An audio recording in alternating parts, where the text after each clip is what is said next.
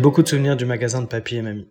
Je me rappelle que quand il n'y avait pas de clients, on courait avec Emmerich autour des présentoirs, on pliait des tickets de métro qu'on s'envoyait avec des élastiques à travers la boutique. Sur le grand mur, je comptais les horloges qui indiquaient toutes 10h10. L'endroit qui me fascinait le plus était évidemment l'atelier de papy. Je le revois dans ce lieu sans fenêtre mais très éclairé, recroquevillé sur son bureau avec sa blouse blanche sur le dos et sa loupe noire accrochée à l'œil. Quand il travaillait, il faisait dos à la porte et il était entouré de mille petits tiroirs.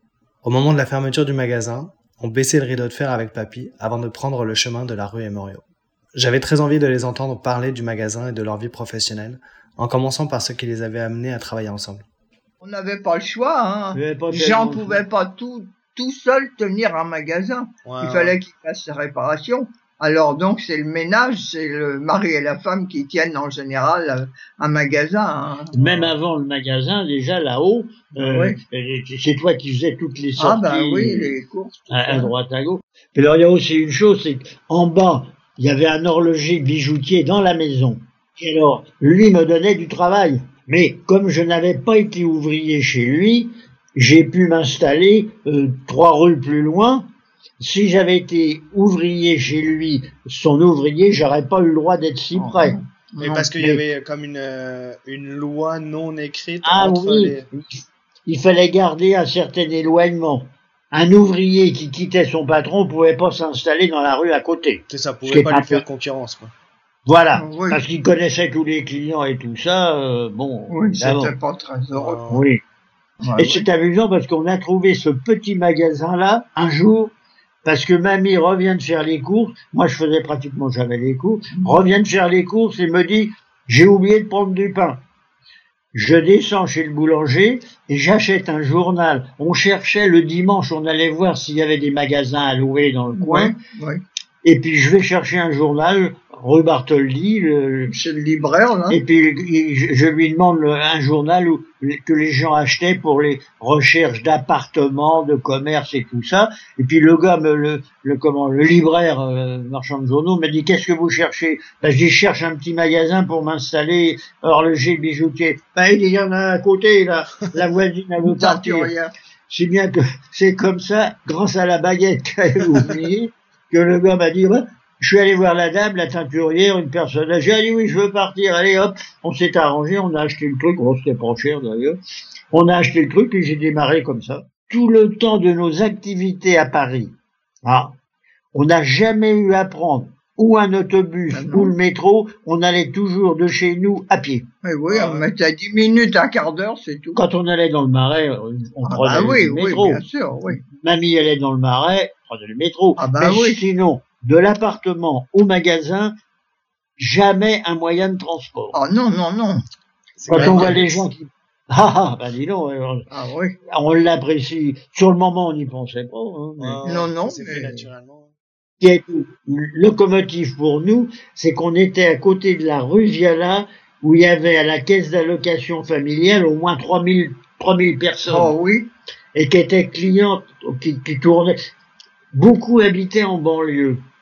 Et elles faisaient toutes leurs courses entre midi et une heure, parce Ah que ouais. le soir, dès qu'elles quittaient, elles rentraient chez elles, les gosses, tout ça à s'occuper, Ouais. et les, les clients, si on avait fermé le magasin de midi à une heure, on Ah. aurait perdu au moins 40% de notre chiffre. hein. Ah oui, ouais. ah, Ah, ouais. Ah oui, il fallait être là. Hein, euh, ah oui, à l'heure du déjeuner. au, au moment de Noël, euh, la, la- la dernière quinzaine, euh, on on n'arrivait pas toujours à déjeuner le midi, hein, parce que ça tournait. Euh, Vous êtes jamais fait braquer? Non, Non, non, pas vraiment. Non, non. mamie a eu une bombe lacrymogène sous le nez, Oui, mais Ah enfin, heureusement, il a pas appuyé dessus. avec deux, deux petits arabes là. Il croyait que j'étais tout seul, toute, toute seule. Ok. Alors, il y avait quand même deux clientes. Et puis, bon, euh, je servais les clients. Et puis, papy est rentré dans le magasin. Et à ce moment-là, il a rentré sa bombe lacrymogène dans sa poche.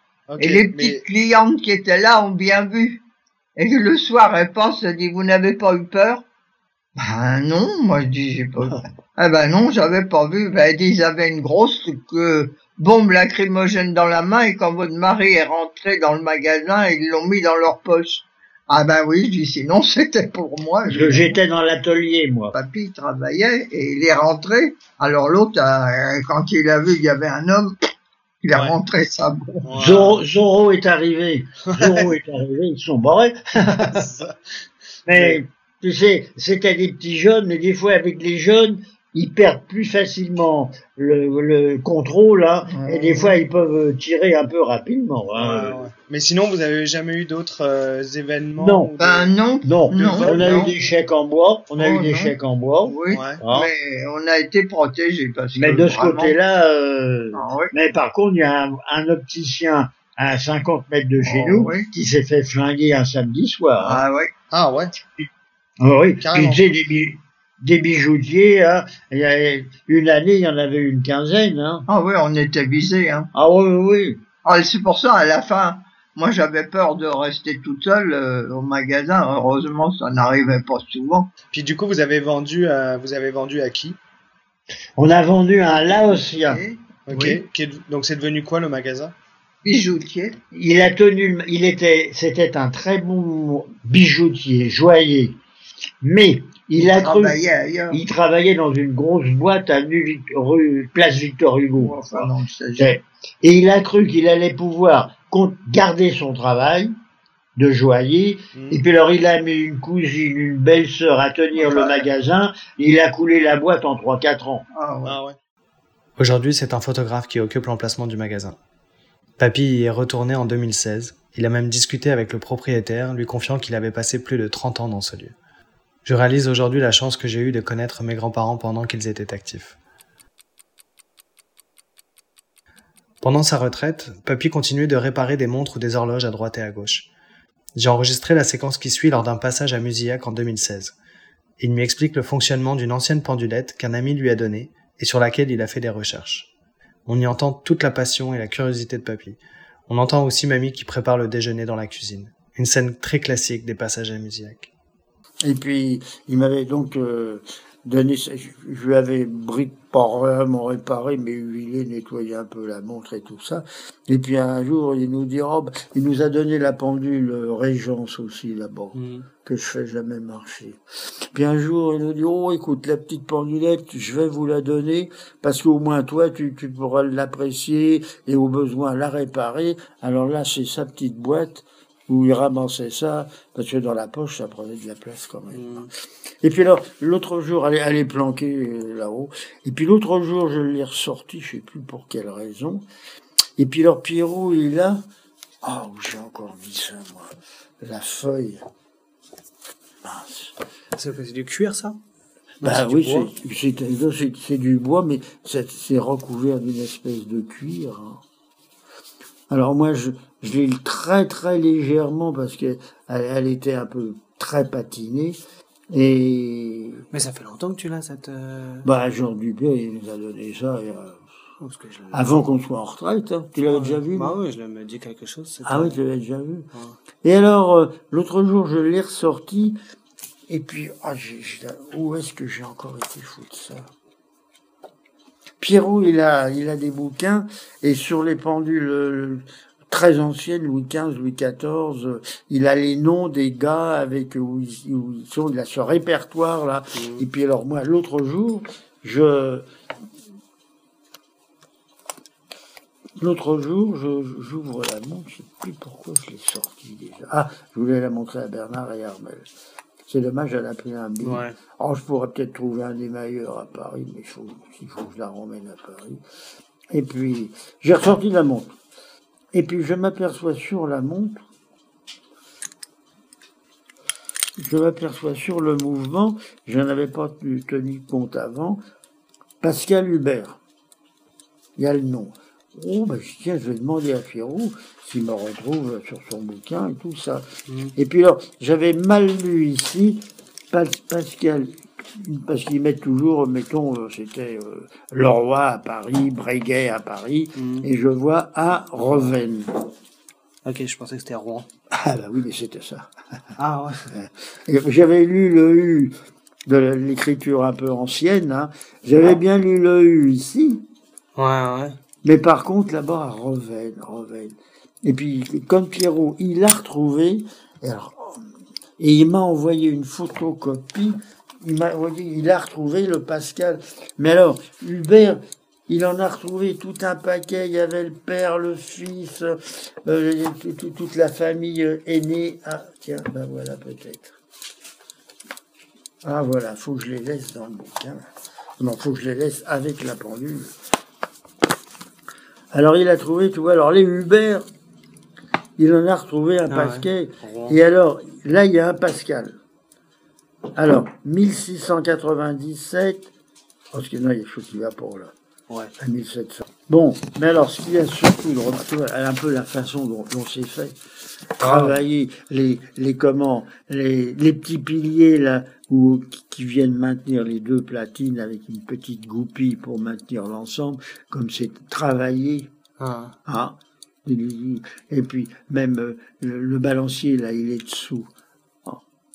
Alors là, c'est de la gravure, bon, c'est. Mais alors, ce qu'il y a surtout, c'est que je me demande, je me dis, mais comment ils taillaient Les roues sont taillées. Il y a, il y a même la petite plaque à l'intérieur. Il est rentré, non? Non. attends. Même la petite plaque à l'intérieur ah, travailler aussi. Hein. Et ici, qu'est-ce qu'il y a? Il y a un petit ressort, ressort qui ouais, je sais pas ce que c'est, mais je sais pas si un ressort ou, une garniture. ou un truc pour fermer, butée. pour euh, une butée, ouais, pour. euh, C'est, ça correspond pas au ressort qu'on a en haut pour l'ouvrir. Ah non. Non. Le Non, cran que l'on a, il est là. Ah. Alors, je regardais bien à la loupe. euh, entre les dents, il devait certainement les faire avec une fraise, parce que toutes les dents sont régulières. hein. hum, comme si on les taillait maintenant avec une machine à découper. Mais alors, il y a quelque chose qui est remarquable, remarquable, c'est ça. Les deux pièces, là.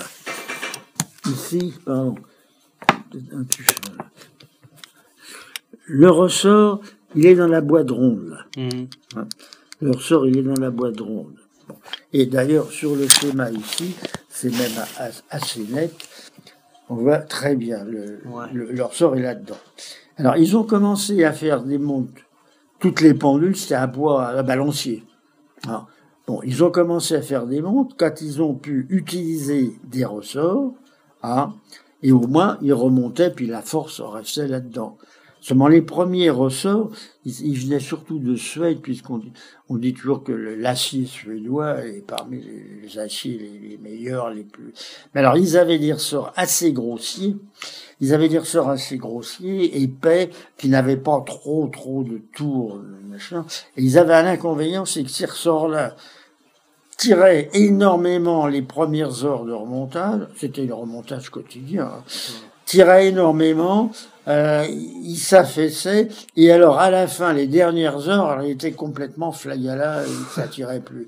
Alors pour régler les montres, c'était impossible parce que les, les, quand tiraient de trop, il y a un phénomène qui se passe, c'est que euh, on dit la montre elle rebat, la- le balancier il doit faire euh, euh, pas, pas, la, pas la circonférence complète, mais disons selon les échappements, et si s'il tire trop fort, il vient buter, parce qu'il y a un plot derrière pour maintenir l'échappement.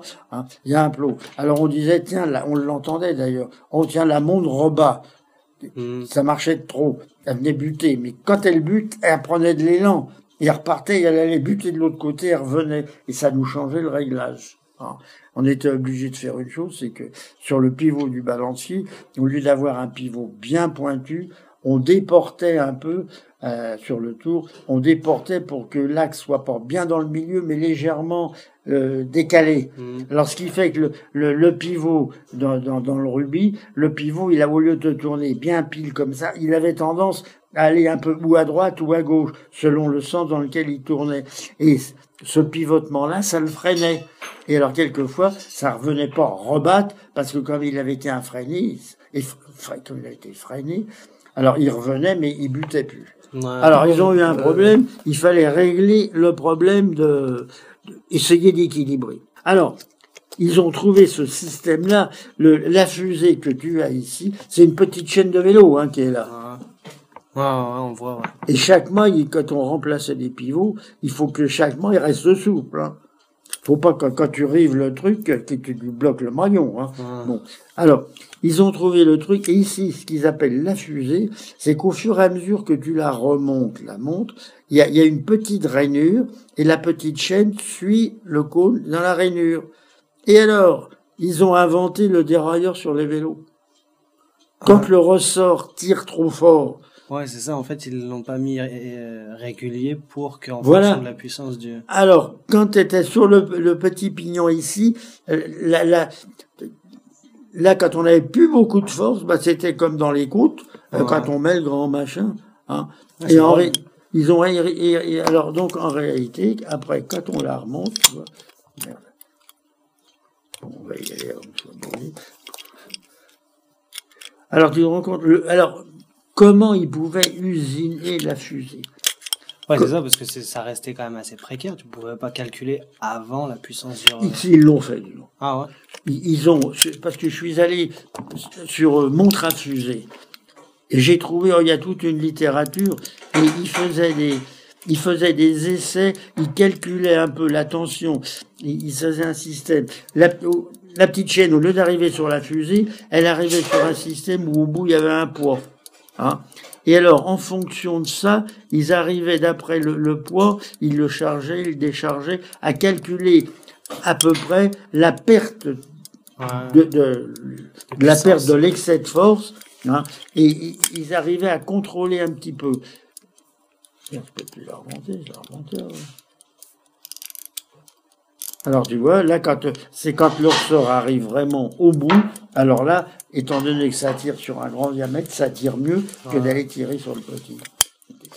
Ouais, La réalisation, elle- ça date de 1700 et quelques, hein. Ouais. Quatre- presque 4 siècles. hein. Et elle marche. J'aurais pu l'écouter pendant des heures me parler de son métier, de mécanisme, de montres, d'aiguilles, de balancier. Je me rappelle aussi de ses mains, et surtout de ses doigts. 50 ans de pratique minutieuse leur avaient donné une forme aplatie vers le bout, et leur peau était sèche et lisse.